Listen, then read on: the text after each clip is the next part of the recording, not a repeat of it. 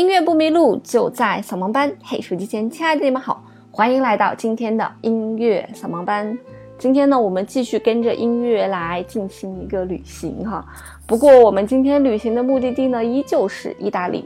上一次呢，我们跟大家介绍了在意大利里面就是非常知名的一位小提琴制琴工艺者，叫做斯特拉迪瓦里。那么今天呢，我们将来到意大利北部的一个小城镇。这个小城镇的名字呢，叫做维罗纳。大家可能对这个名字比较陌生哈，但是呢，这个小镇呢是莎士比亚的名作《罗密欧与朱丽叶》的背景城市，所以提到《罗密欧与朱丽叶》，你大概就对这个城市不陌生了。所以这个城市呢，也被称为爱之都。在这个城市啊，有一处景点就是朱丽叶的阳台啊，因为故事发生在这个维罗纳嘛。当时的故事情节呢，是罗密欧就在朱丽叶家的阳台向朱丽叶求爱，所以这个城市就搞了这样一处营销的景点，叫做朱丽叶的阳台。这个阳台呢，每年都能吸引数以百万的游客。这个朱丽叶的阳台呢，其实也并不存在。不过呢，这也并不妨碍游客来到这座城市来朝拜这个爱的圣地以及朱丽叶的阳台。那么在朱丽叶的阳台下呢，有一尊朱丽叶的雕像。啊，有导游就讲呢，说当你触摸这个朱丽叶的右胸的时候，会给你带来好运。所以这个猥琐的带来好运的方法，已经让朱丽叶的整个的这个右胸被摸的是锃光瓦亮的哈。那整个维罗纳这座城市人口并不多，差不多只有二十六万左右。在两千年呢，它被入选联合国教科文组织的世界遗产。那除了大家知道的这个爱之都罗密欧与朱丽叶的这个朱丽叶的阳台呢，我们今天主要跟大家来介绍的呢是跟音乐有关系的一个东西，也就是维罗纳的竞技场，也可以把它叫做露天剧场吧。那么这个剧场呢，是建于公元一世纪奥古斯特王朝的晚期。这个它的规模呢，是仅次于罗马斗兽场和坎帕诺圆形剧场的，所以被称为全意大利保存的最完整的古罗马建筑之一，所以也是一个世界保护遗产。所以算下来，这一处世界遗产距离我们也是有将近两千年的历史啦。这个剧院呢，至今仍是保存的非常的完好，每一场演出大概能容下两点五万名观众啊。那大概在这个时期，就是六月底到八月这个时期呢，在这里会有每年一度的歌剧节。这个歌剧节呢，第一年是在一九一三年。所以至今也是举办了就是一百多届的这个歌剧节了，在这里呢上演过无数无数知名的剧目哈，茶花女阿依达等等很多传统有名的剧目都在这上演过。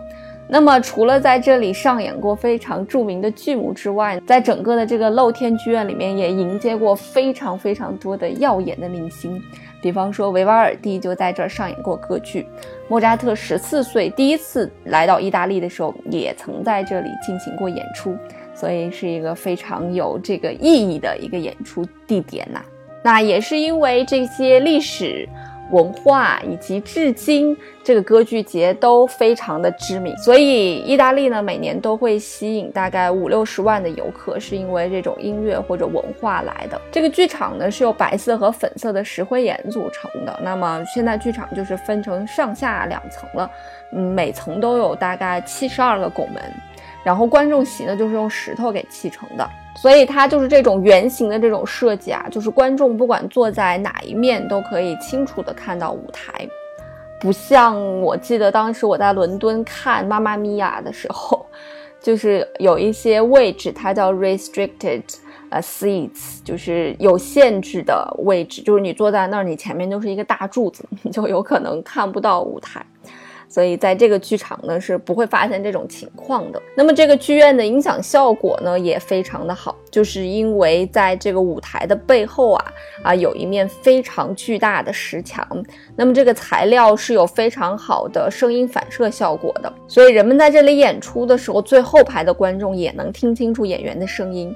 那么。这个这种的设计与以及这些材料，对于现在的这些音乐演出来讲，也是非常有优势的。所以在这座竞技场里面不使用任何的扩音设备，这个舞台上据说啊，舞台上掉落一根针，后排的观众也能听得清清楚楚。虽然这些剧院在最早建设的时候并不是为了说上演歌剧而建造的，但是这些材料啊，这些实质的这些材料，它本身就有非常好的声学效果。那么在欧洲很多的这种建筑呢，它都非常讲究这个声学的一个效果。呃，因为整个建筑的形状以及选择的材料都是会影响到声音的传播以及发散。就像我们常常去录音棚的时候，这个录音棚都是要经过重新装修的。它为什么要经过重新装修呢？就是因为我们房子的本身的这些直角啊，会让声音产生过多的这个折射。对吧？不是反射啊，是折射，所以这样子的折射会导致一些声音杂音的一些产生。所以在录音棚里面会有一些吸音的海绵，当然这个隔音是最基本的了。录音棚的门基本上都是那种厚厚的门，像我们公司的录音棚就是两层厚厚的门。那么里面的装修包括一些呃乐器啊，以及。嗯，话筒的摆放它也是有自己的依据的，所以装修录音棚其实是一件非常非常有技术的事情。那更不要说去建造一个音乐厅了，或者说建造一个为音乐准备的这样一个建筑了。所以它是非常非常具有声学特点的。那么在欧洲很早呢，大家都意识到了这个问题，所以欧洲的很多建筑啊都非常具有这样的一个特点，包括金色大厅也是一样。那今年呢，也是有很多剧目在这里上演，比如在七月六号就是上演《卡门》，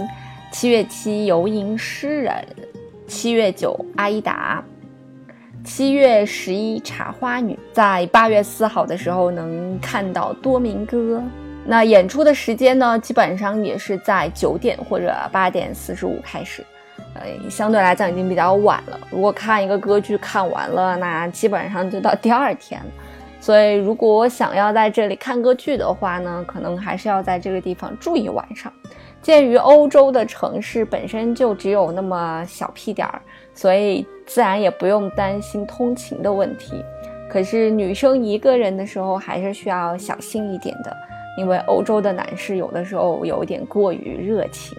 那据说呢，如果想要买好一点位置的票，一定要提前一个月买，然后要把票打印出来。然后同票区的票也有好坏票这个之分，所以可以早一点进场去占一个好一点的位置。那票价呢，好像似乎并不便宜，啊，最贵的票价大概在两百五十欧。最便宜的票价呢，大概是在三十七点二五欧左右吧。当然也要看上演的剧目的不同，而且像多明戈这种级别的，我查了一下，现在就好像只有最便宜的票了，是三十八点七五欧，最贵的票都显示不出来它的价钱，好像已经售罄了。所以大家如果想要去看，可以明年看的时候可以提早一点来买票，然后在国内把票打好，然后直接去那边就可以了。在古罗马的斗兽场里面和上万的人一起听歌剧，这种感觉应该还是很爽的。虽然很有可能我们什么都听不懂，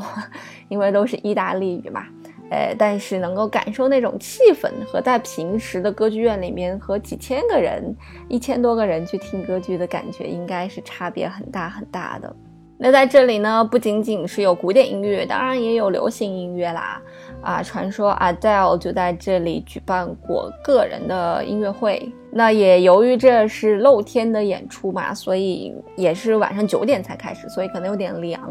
所以大家呢可以带一个小围巾或者小外套。然后也由于，呃，一排排的座位都是石凳，所以很多观众都会垫带一个小垫子，这样坐起来也不会硌屁股。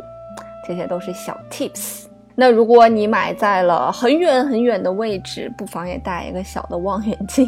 但是你也要充分的做好心理准备，因为是露天的演出，如果演出之前这个就下下暴雨没办法演出，他就会取消这个演出，然后给你退票。但如果不幸的是，刚开始几分钟就开始下雨，或者有一些极端的天气，那票就不可以退了，就是因为已经开始演出了嘛，所以还是蛮具有特殊性的。好啦，那如果你要想拿到网址，或者想知道这一期这个我们的背景音乐是什么呢？欢迎来到微信公众平台“音乐扫盲班”，回复歌单就可以啦。